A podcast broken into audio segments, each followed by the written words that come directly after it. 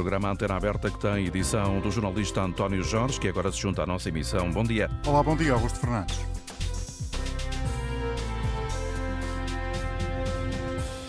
Ser filiado ou simpatizante de um determinado partido pesa na interpretação que cada um de nós faz do Estado do país.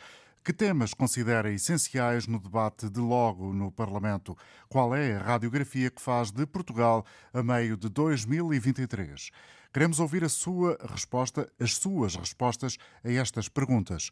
Inscreva-se para participar neste programa pelo número de telefone gratuito 822-0101. Se está fora do país, também pode participar, mas nesse caso, com o custo de uma chamada internacional, deve inscrever-se para um outro número, o 2233-99956.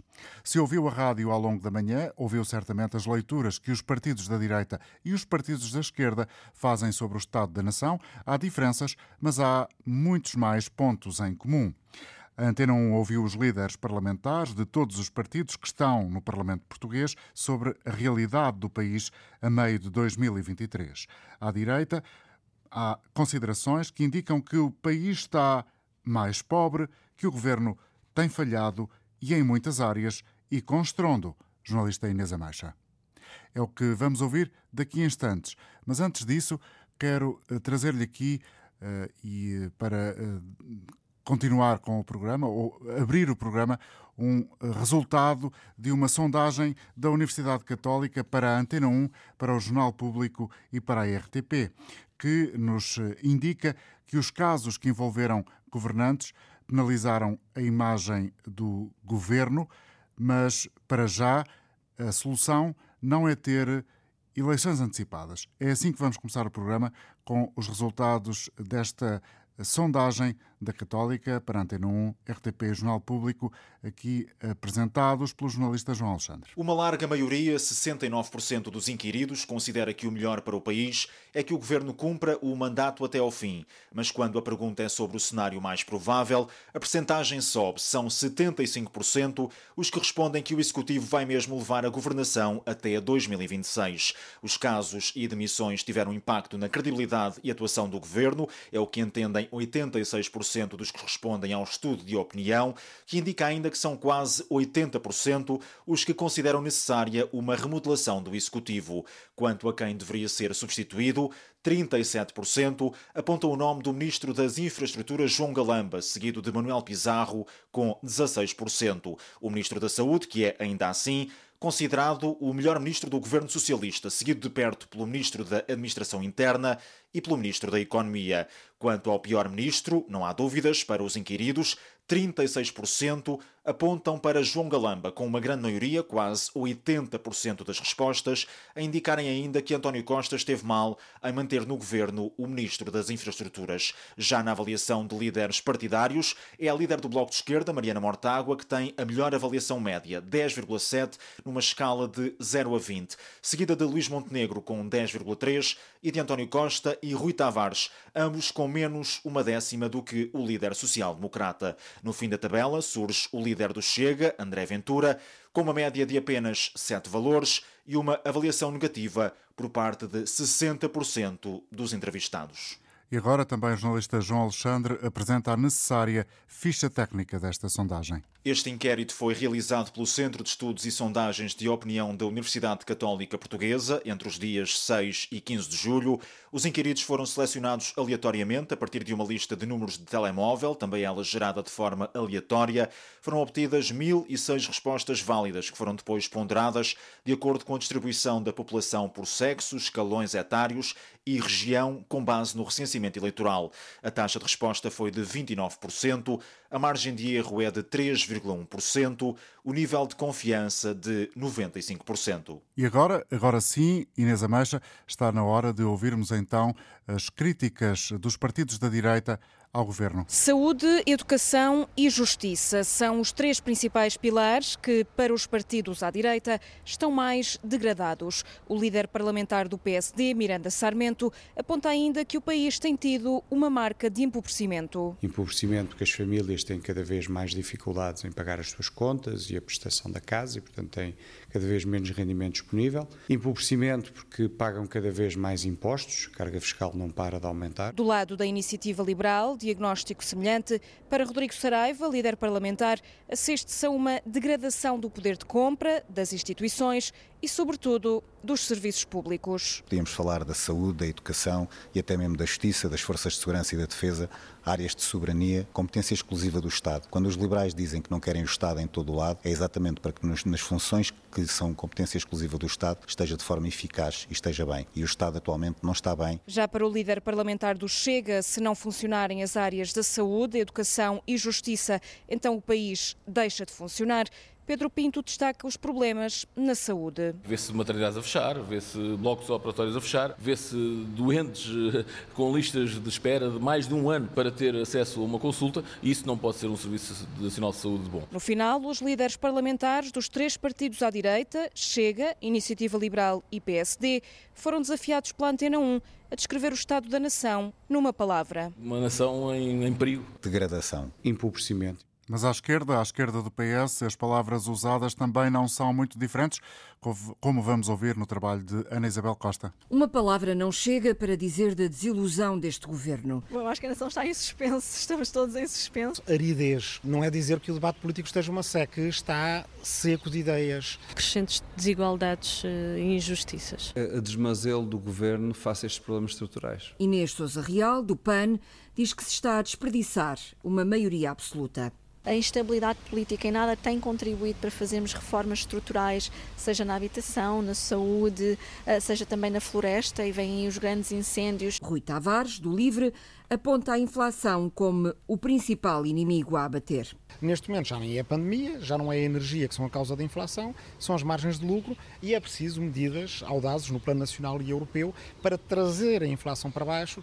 Longe dos tempos da geringonça, Paula Santos, do PCP, quer acabar com os contrastes. Crescimento de desigualdades, de injustiças e que há um grande contraste entre aquilo que é uh, os números que são muitas das vezes anunciados pelo governo, em particular na área económica, uh, e a vida real. A outra peça da geringonça, o Bloco de Esquerda, reclama mais investimento público e menos arrogância do governo. As contas públicas demonstram que nunca o investimento público de iniciativa nacional esteve tão abaixo. Curioso como nós eh, apresentamos no primeiro trimestre deste ano um excedente nas contas públicas, ao mesmo tempo que este investimento público não existe. Para os partidos à esquerda do PS, o retrato do Estado da Nação é tudo menos cor-de-rosa. A maioria está autoritária, a desperdiçar recursos e a aumentar os contrastes sociais e económicos. Bom dia, Ricardo Jorge Pinto, comentador de Política Nacional da RTP. Obrigado pela presença no início deste programa. Até que ponto há, eh, do teu eh, olhar para a realidade do país, eh, esta leitura que o PAN nos trouxe aqui está a ser desperdiçada uma maioria absoluta? Isso depende da perspectiva. A perspectiva do Partido Socialista claramente não é essa. Uh, alavancado na sua maioria absoluta, tem uma perspectiva de que, uh, embora a governação possa ser melhorada, e a verdade é que ouvimos de dentro do Partido Socialista apelos ao Primeiro-Ministro para fazer uma remodelação, mas uh, considerando que é essa maioria que está a dar garantias não apenas de uma estabilidade política necessária, mas também de um desenvolvimento que, em parte, fica plasmado nos gráficos que, com frequência, o Ministro das Finanças nos vem mostrando. Agora, do outro lado da barricada, e o outro lado da barricada é praticamente todos os partidos da oposição, eh, transversalmente da direita à esquerda, há um sentimento de desilusão, há um sentimento de eh, crítica cada vez mais dura sobre eh, não apenas a falta de governação e a falta de coordenação política dentro do governo, mas também a falta de soluções para alguns dos problemas que percebemos que são os mais relevantes, desde o aumento da inflação eh, até eh, às, eh, à, à qualidade dos serviços públicos que são prestados perante uma população que tem uma carga fiscal particularmente elevada. E eu diria que esta polarização entre o Partido Socialista e todos os outros partidos tenderá a acentuar-se já no início do próximo ano desta legislatura, quando, por exemplo, o Chega já anunciou uma moção de censura eh, que certamente vai eh, eh, deixar o governo a ter, mais uma vez, que ter uma postura defensiva perante esses partidos da oposição. Com uma maioria absoluta no Parlamento, o Partido Socialista certamente que terá oportunidade de aplaudir as intervenções dos elementos do governo que vão eh, usar da palavra durante o debate do Estado da Nação. Com essa maioria absoluta a aplaudir, o mais provável é que, com eh, o chamar para o debate dos números relativos ao crescimento económico, é que o governo saia por cima do debate de hoje?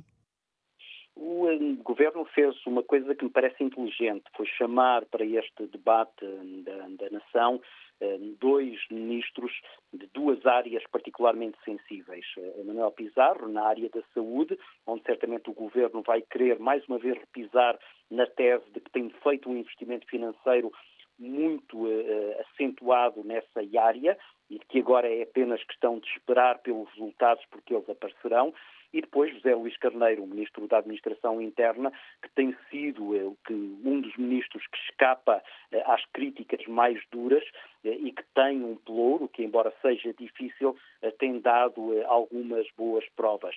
E, ao mesmo tempo, são dois políticos de dentro da máquina do Partido Socialista. De resto, José Luís Carneiro foi até secretário-geral adjunto do PS, Manuel Pizarro conhece também muito bem o partido e é bem visto dentro do partido, apesar de algumas críticas recentes de ex-titulares da sua atual pasta. Mas é, esse domínio político pode-lhes ser particularmente útil para um debate que nós já percebemos vai ser um debate de surdos. Isto é, nem o governo vai conseguir convencer a oposição, nem a oposição terá capacidade para permitir que o governo reconheça alguma falha neste seu trajeto inicial de legislatura. Muito obrigado, Ricardo Jorge Pinto, no início desta emissão da Antena Aberta, que eh, lança eh, algumas questões para suscitar a participação dos nossos ouvintes através do 822-0101 ou através de um outro número, sobretudo para quem está fora do país, ou exclusivamente dedicado, melhor dito, a quem está fora do país. Esse número é o 2233-99956.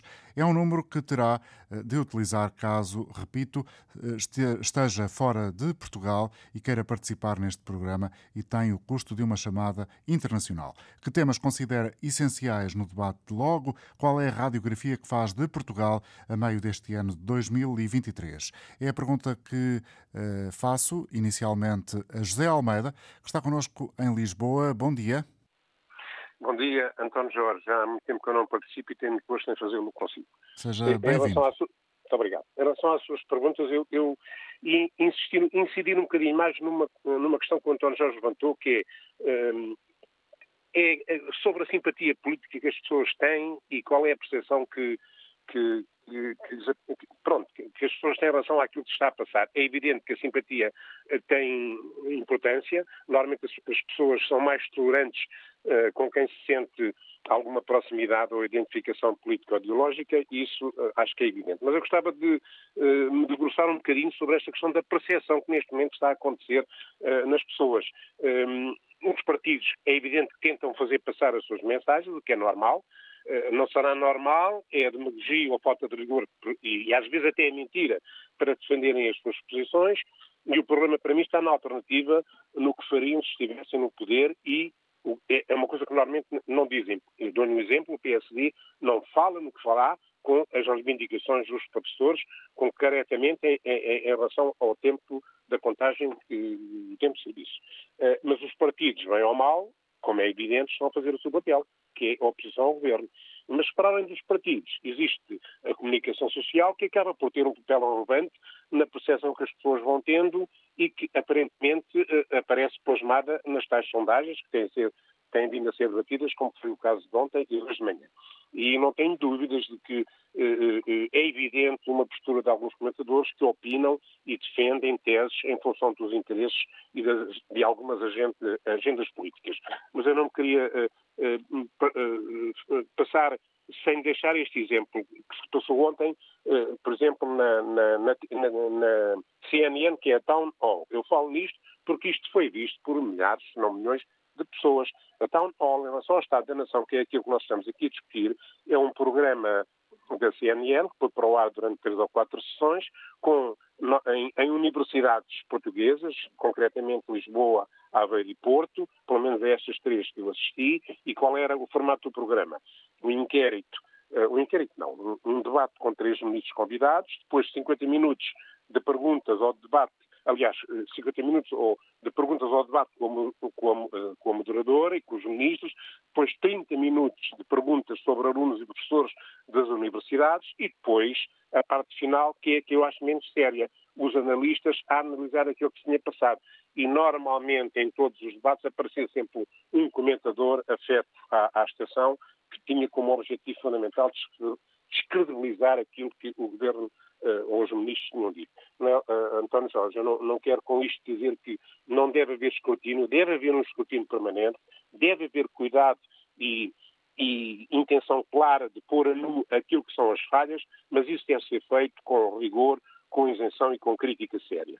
Para terminar mesmo, e em relação à sua pergunta final, relativamente aos temas, eu gostaria de ouvir o Primeiro-Ministro falar com clareza sobre a saúde, sobre a educação e sobre a justiça. Muito em obrigado. todo caso, José Almeida, acabei por não perceber muito bem qual é, e peço, eh, se o quiser fazer, qual é a sua visão, a sua leitura sobre o estado do país, de uma forma genérica, eventualmente, para concluir a sua participação. Jorge, tenho, tenho muito gosto em dar a minha perspectiva. O estado do país não é bom, nem poderá ser bom. Se nós, é evidente que as pessoas, principalmente quem ataca o governo, e há muitos motivos que justificam críticas e ataques. Ataques no bom sentido, atenção. Eh, é evidente que nós não podemos ignorar o que se tem passado. O governo pode um, fazer coisas melhor, mas também tem que ter uma preocupação, que é aquilo que eu acho que é o, o, ponto principal do Ministro das Finanças, que é não esquecer que Portugal tem uma dívida pública elevadíssima e que quaisquer problemas com juros levam a que nenhuma das medidas de, de, de, de, ajuda aos mais necessitados possam ser feitas com desafogo. O que eu acho que Portugal. a dívida é elevada, tem... não há dúvidas, mas ainda assim, eh, no ano passado, diminuiu eh, de forma substancial, 11,7% e tem que continuar pontos, a diminuir. António Jorge, associados aumento... ao produto interno bruto e foi o terceiro maior corte na zona euro. Exatamente, e, e, e, e quanto mais a dívida uh, diminuir, melhor o governo, este ou outro que vier a seguir, terá condições para fazer face a uma série de reivindicações que são permanentes no dia a dia nacional. As greves que neste momento estão a, a, a pôr em, em, questão, muitas delas são discutíveis.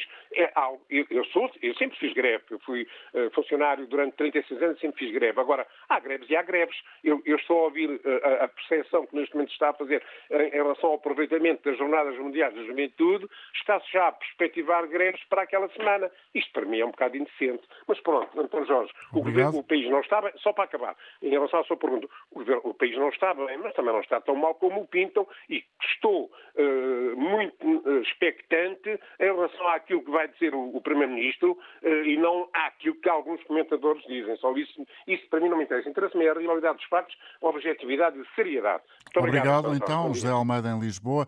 Não sei se partilha desta visão, António. António Santos, eh, que está connosco no Funchal. Bom dia. Oh, bom dia, Sr. António Jorge. Bom dia, Antena Aberta. Uh, Sr. António Jorge, este, um, o Estado da Nação atualmente, uh, e aos poucos, e aos poucos, está-se a degradar cada vez mais. Essa, essa parte nós dizemos que realmente uh, o Portugal está melhor, está, mas uh, as pessoas não, eu vou lhe dar um pequeno exemplo. Uh, uh, eu estou a ganhar um, ordenado, um ordenado que ganhava praticamente, eu em, em, em 15 anos uh, fui aumentado para aí 50 euros. Isto, isto, isto, para dizer também o quê? Ao nível de, de, de, de carreiras, nós temos os ordenados congelados estes anos todos. E hoje em dia, qualquer funcionário que, que, que entre está a ganhar o mesmo ordenado de uma pessoa que tem 20 ou 30 anos de casa. Isto, isto é ridículo.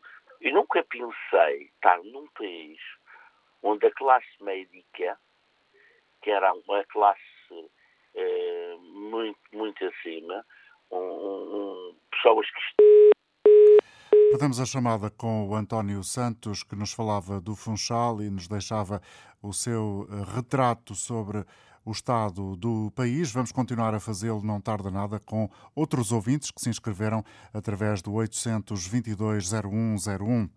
Como eh, foi notado eh, no papel que aqui ouvimos de ouvinte participante na antena aberta, o contributo que nos deixou aqui o ouvinte José Almeida de Lisboa, a dívida pública diminuiu no ano passado, as exportações estão a rondar os 50% do produto interno bruto, continua alto o investimento estrangeiro e há novos países a olharem para Portugal como destino de investimento, há emprego a rondar os máximos, há muitos imigrantes, há um crescimento da população nos últimos dois anos, mas, claro, nem tudo vai bem, como vimos já neste canto mais ocidental da Europa. O preço das casas ou das rendas são um problema associado eh, às taxas de juro e à inflação.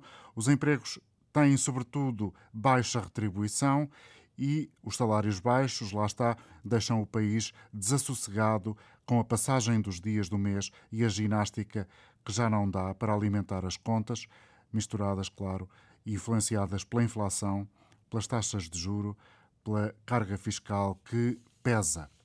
Ora, eh, nesta emissão, eh, no dia em que se realiza o Estado da Nação, o debate do Estado da Nação no Parlamento, trazemos o tema para o programa. E convidamos a geógrafa Teresa Sá Marcos para estar connosco. Ela é professora na Faculdade de Letras da Universidade do Porto. Muito obrigado, professora, por estar aqui. Ontem e nos últimos dias, a habitação tem sido também um dos temas recorrentes da, da história contemporânea do país. E, uh, e, e, ficamos a saber esta semana um pouco mais de detalhe do programa Habitação Mais, que já está em curso, aprovado. Do seu ponto de vista, uh, este programa resolve um dos problemas essenciais, muito notado uh, por quem vive, sobretudo nas grandes uh, cidades? Uh, em primeiro lugar, relativamente a esse tema, eu gostava de dizer o seguinte: o problema da habitação tem contornos territoriais muito diferentes e, lamentavelmente, eh, o nosso debate em torno da habitação tem estado centrado só nas zonas de grande concentração.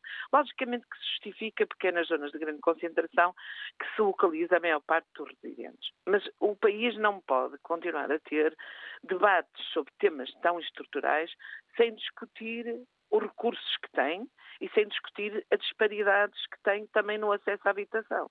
Nós sabemos que uh, as dificuldades de acesso à habitação são diferentes em função dos territórios. Temos aqui alguns territórios que são muito atrativos para o investimento estrangeiro e, portanto, significa que o valor das casas está em, em ascensão. Mas também temos territórios que estão a, a, a ter, a aumentar a sua atratividade relativamente à Ou seja, um problema no litoral pode tornar-se uma grande oportunidade para o interior do país, é isso?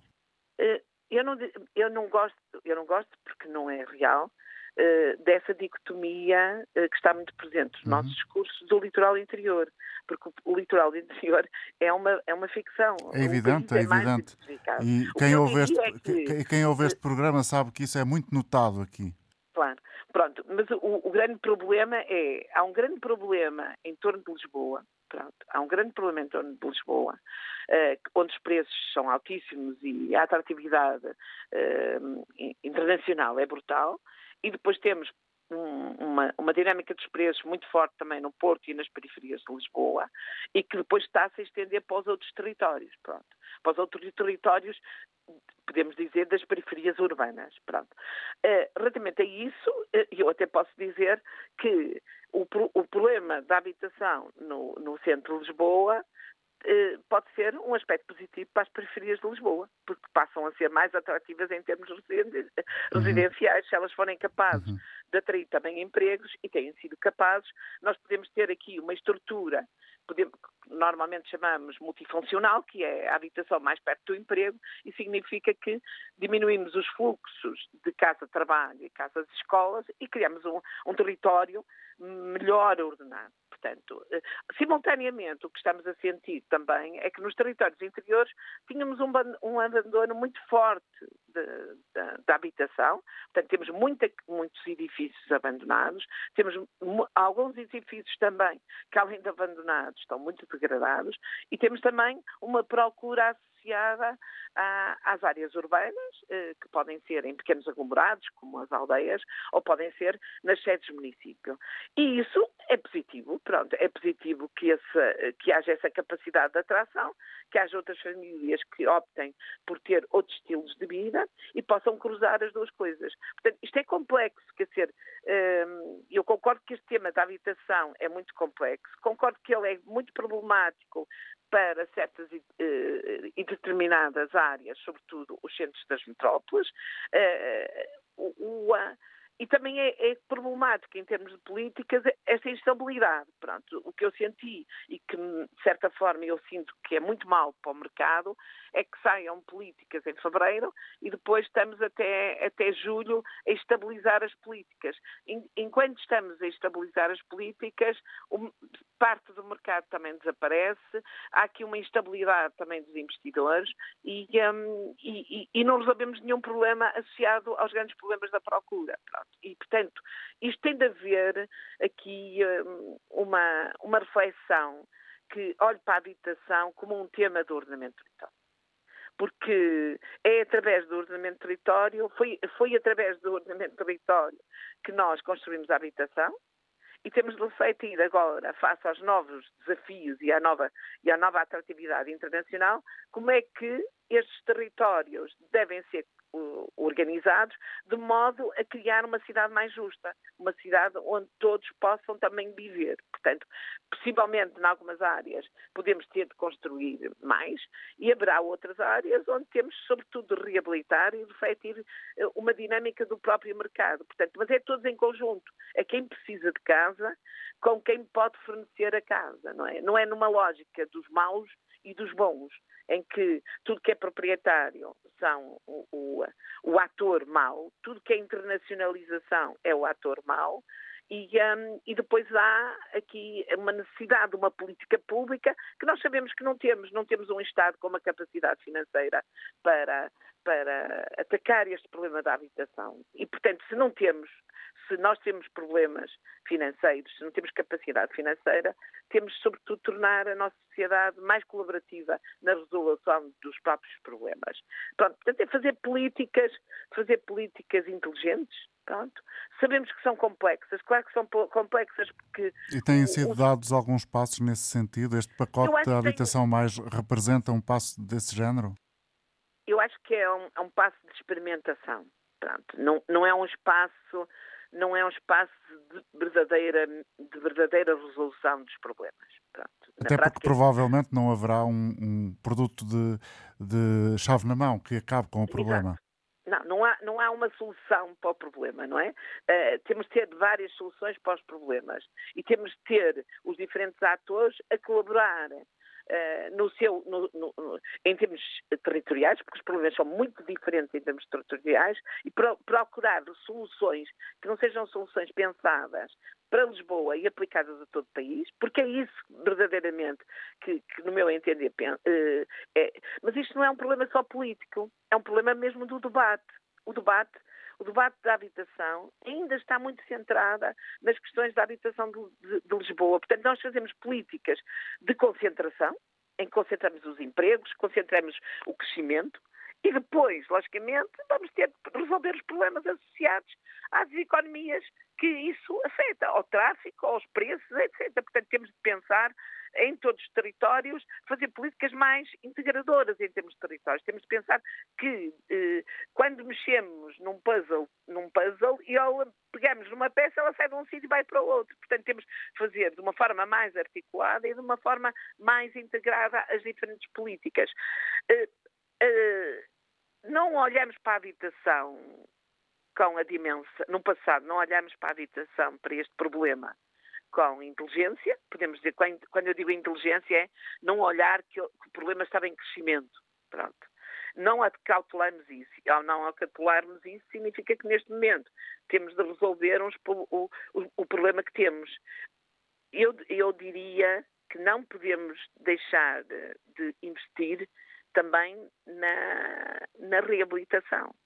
E, portanto, e, e, eu gostava de dizer que todo este processo de internacionalização e este processo de subida das rendas e do, e do preço à habitação, uh, tem de ser acautelado, mas também tem de ser acautelado a dinâmica positiva que houve nos últimos anos em matéria de reabilitação. O Porto e Lisboa, se não fosse esta dinâmica de reabilitação associada uh, ao alojamento local, Uh, o alojamento local também significa a riqueza para algumas famílias. Pronto, muita gente tinha casas abandonadas, desocupadas em Lisboa e ninguém falava disso. Uh, o Porto e Lisboa estavam uh, em perda brutal, portanto, abandonados, completamente centros abandonados. E nessa altura, nós não, é, não fomos capazes de pensar neste problema. Quando vêm investimentos uh, nacionais e internacionais, e nós queremos, preferimos que eles sejam nacionais, pronto, é que eh, começamos a sentir que os preços começam a aumentar. Claro, isto é um mercado, o mercado isto é, eh, é uma dinâmica que tem lados positivos e negativos. Temos, temos de regular. Se não conseguimos regular, os aspectos negativos começam e as desigualdades começam a se impor, não é? Portanto, eu diria, atenção, porque nós temos ainda centros históricos que têm necessidades de investimento uh, e reabilitação, porque as nossas cidades, os nossos centros das cidades, tiveram muito investimento público nos últimos anos e, um, e tiveram também investimento privado e têm de continuar a ter investimento privado, porque a reabilitação do património edificado faz, logicamente, sobretudo com investimento privado. Uh, e não podemos pensar que vai ser a habitação de iniciativa pública que vai conseguir resolver a dimensão dos problemas tem de ser, tem de haver aqui uma cooperação entre investimento privado e investimento público. Uh, olhando para o território, olhando para o ordenamento do território, pronto, uh, olhando para as áreas que precisam ser reabilitadas, olhando para as áreas que têm capacidade de, de, de, construção e capacidade de edificação que lhe, é, que, é, que é possibilitada pelos seus PDMs e temos muito espaço urbano onde podemos construir. Não devemos pensar que temos de construir nas áreas rurais. Se, conseguir, se vamos para as áreas rurais, vamos ter problemas de incêndios, vamos ter problemas muito graves de ordenamento desses próprios territórios. Portanto, concentrar a população nas aldeias, nos centros urbanos, na, na, nas áreas eh, periurbanas que, que têm capacidade de construção, eh, criar cidades mais eh, multifuncionais, mais justas, mais, mais, com mais amenidades urbanas e, mais, e pensadas, refletidas para, para as pessoas poderem ter empregos com mais proximidade, para não terem esta dependência do, uh, do automóvel que nós temos. Nós temos cerca de 67% da população que vai para, para a escola ou para, para o trabalho de carro. Isto é, isto, é, isto é insuportável. Isto é insuportável face aos próprios, às dinâmicas de alterações climáticas e às dinâmicas que nós temos e às métricas que nós temos em matéria de, de desafios ambientais. Nós temos de diminuir nossa, o, a nossa, a nossa percentagem de população que depende do automóvel. Isto tem de ser gerido, mas não pode ser gerido só com uma política. Não é só com os, não é os transportes públicos que vão resolver todos estes problemas. É como é? a senhora disse, tudo faz parte de um puzzle que tem que ser Exatamente. devidamente acautelado. É. E em conjunto, pronto. Há uma questão que eu gostava de chamar a atenção também, que é o, um, está a haver muito descontentamento. E, e, isso tem a ver com o, as desigualdades. Portanto, nós temos de, de acautelar as desigualdades. Temos pessoas que estão a ficar para trás e temos lugares que estão a ficar para trás no desenvolvimento. Portanto, todos têm de crescer, todos têm de desenvolver. E, portanto, quando eu digo isso, digo, temos de pensar em todas as pessoas, pensar com muito cuidado nas pessoas mais pobres. Pronto. Nós temos procurado diminuir a nossa taxa de pobreza, mas não tem sido suficiente. Não haja dúvida que temos uma classe média baixa que tem muita dificuldade perante uma situação de crise. Nós estamos numa situação de crise, não é uma situação de, de normalidade, ainda que agora estamos a viver um, um, período que as crises são umas atrás das outras, são, são uma constante.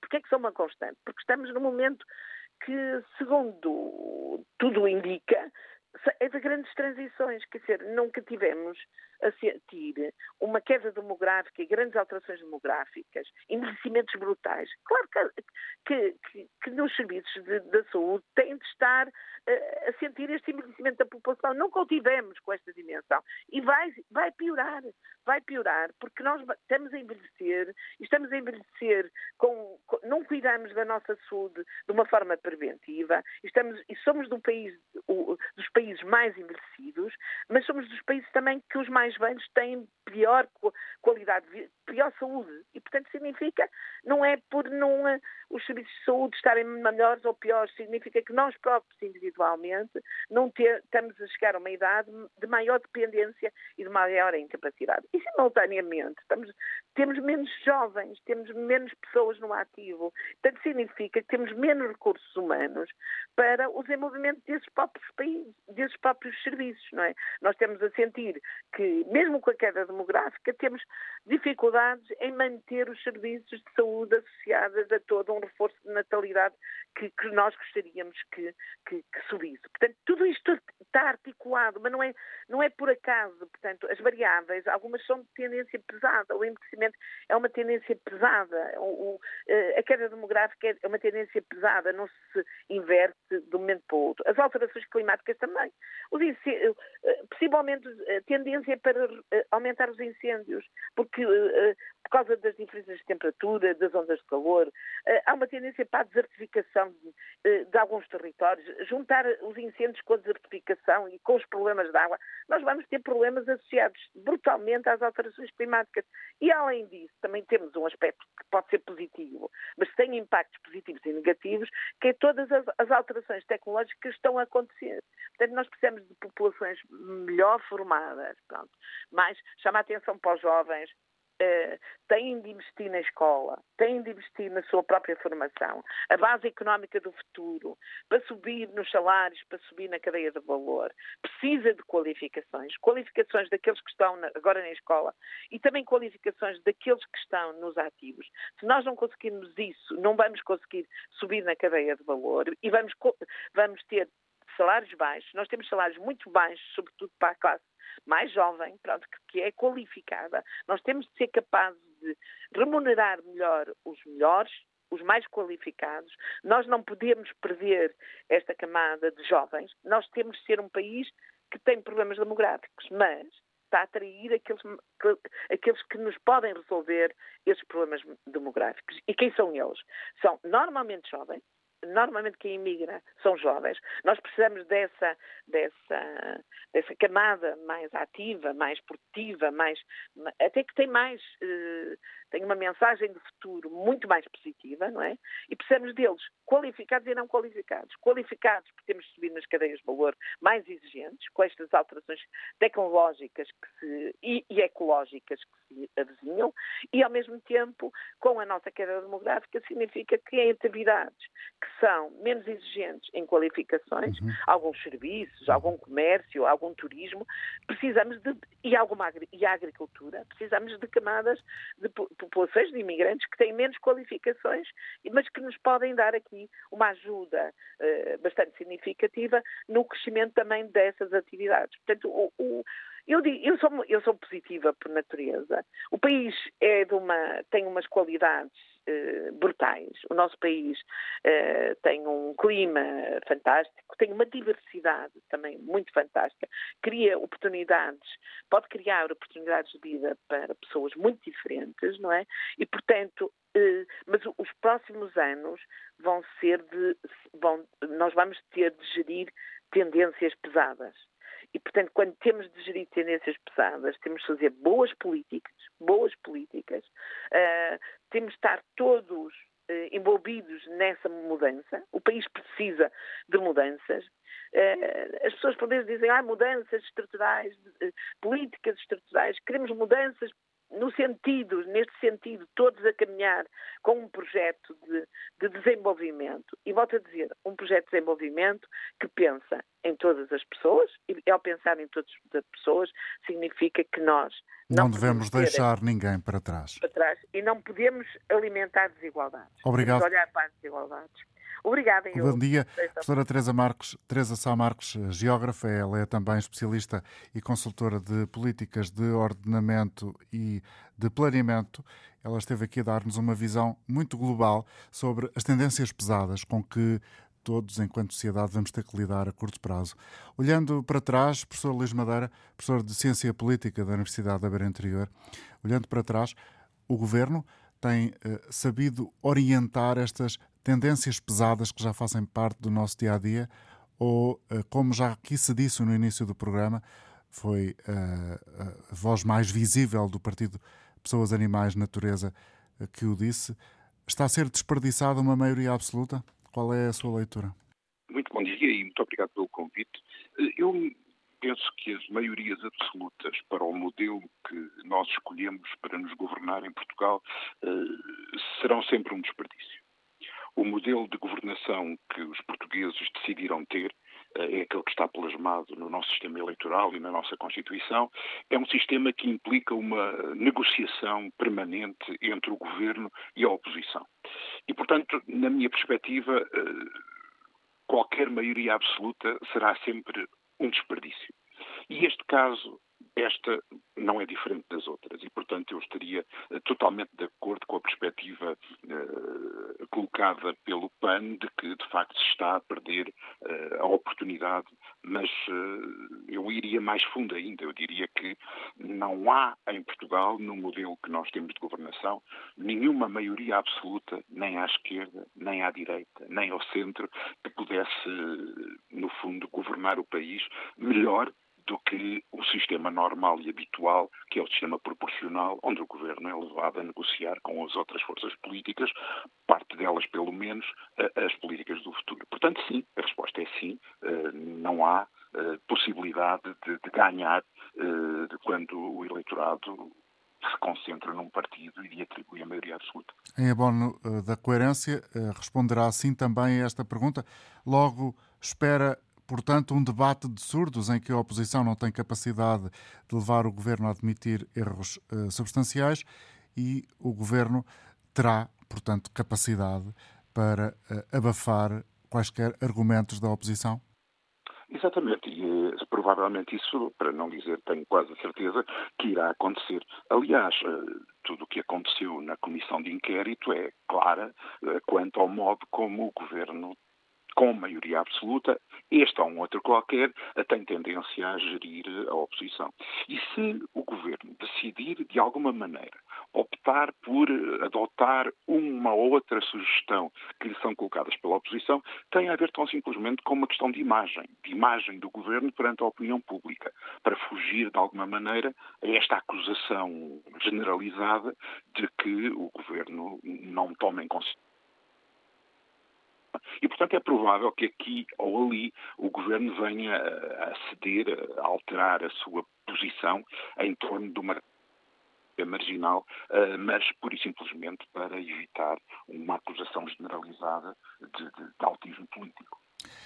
Ouvimos aqui no início do programa e também na manhã da rádio as conclusões de uma sondagem da Universidade Católica para Antena 1 RTP e Jornal Público, a dizer que os portugueses, eh, como de resto, já outros aspectos que têm sido analisados também no que toca à governação, dão uma nota negativa ao Executivo. Até que ponto há, do seu uh, olhar, a partir uh, da observação que faz da vida política portuguesa, Luís Madeira, já a consolidação de uma alternativa ao governo PS? É muito cedo é muito cedo, não é? Portanto, eh, as eleições, se tudo correr normalmente, eh, faltam mais de três anos, não é?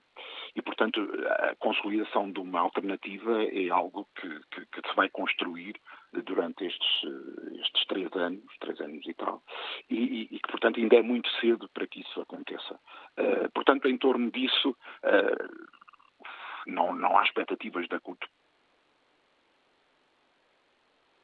forte e que tenha uh, aspecto de poder substituir o governo. Isso só mais lá para o fim da legislatura.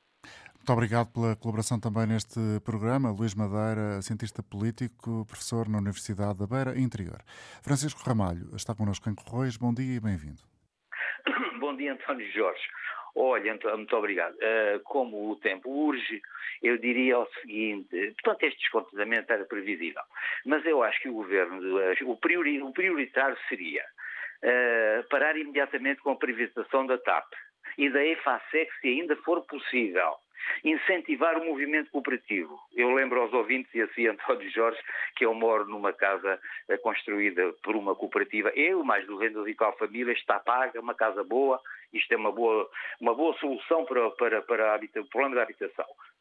Depois controlar os lucros dos, dos grupos económicos, regulando os preços, é verdade? Ou seja, praticar uma política efetivamente popular e patriótica. E, finalmente, António Jorge, eu acho que devia desvincular-se imediatamente da guerra, da guerra que se passa na Ucrânia, guerra que foi incentivada e, e é preparada e interessa apenas aos Estados Unidos, foi preparada desde 2014 e à qual a União Europeia infelizmente aderiu. Portanto, uhum. seriam estas as medidas. Muito bem, vamos ouvir agora outras opiniões. José Marcos em Faro, bom dia. Viva, bom dia António Jorge. Uh, eu estou aqui em alta voz, mas vou aqui uh, entrar para a área dessa vez para poder falar um pouco mais rápido estar mais à vontade. Eu, da, daquilo que, que me apraz dizer, em primeiro lugar, uh, pronto, gostei de ouvir muito a professora Teresa Sá Marques, porque abordou uh, aquilo que eu, desde criança, penso do ponto de vista do, da necessidade de organização de um país uh, pelas políticas que são, que são transmitidas pelos vários partidos políticos. É o, nós todos somos portugueses e pertencemos pronto, a um país, a uma comunidade, agora que é a Comunidade Económica Europeia, e que devemos ter objetivos comuns independentemente das diversidades depois de cada partido, eh, temos de ter orientações comuns e essas orientações têm que ser plasmadas do ponto de vista de políticas a 30 a 50 anos. Claro que a questão de, de, das eleições de 4 em 4 anos depois obriga, dentro do egoísmo que cada um tem e cada partido tem, a levar para uma, eh, uma, uma governação mais uh, ao dia a dia.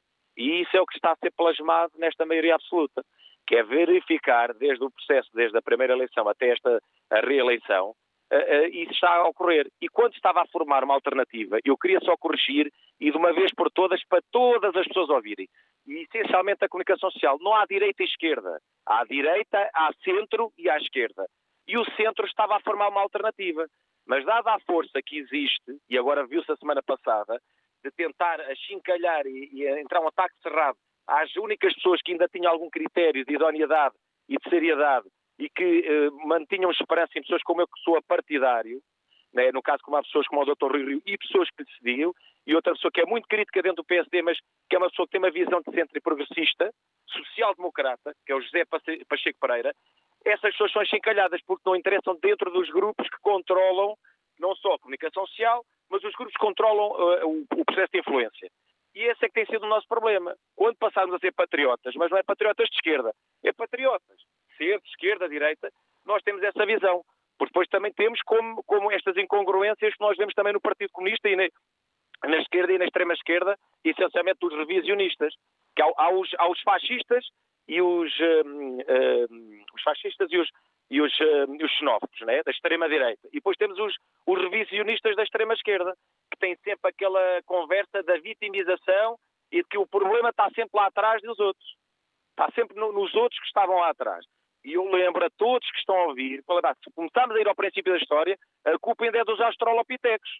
Porque se eu for ver, todos nós descendemos de africanos e de África. Então, se calhar, eu sou vítima porque os meus descendentes vieram parar à Europa. Isto é Obrigado. É, foi um bocado um ponto de soltas que é para as pessoas Obrigado, vamos ficar com esses raciocínios. Obrigado, José. Bom dia.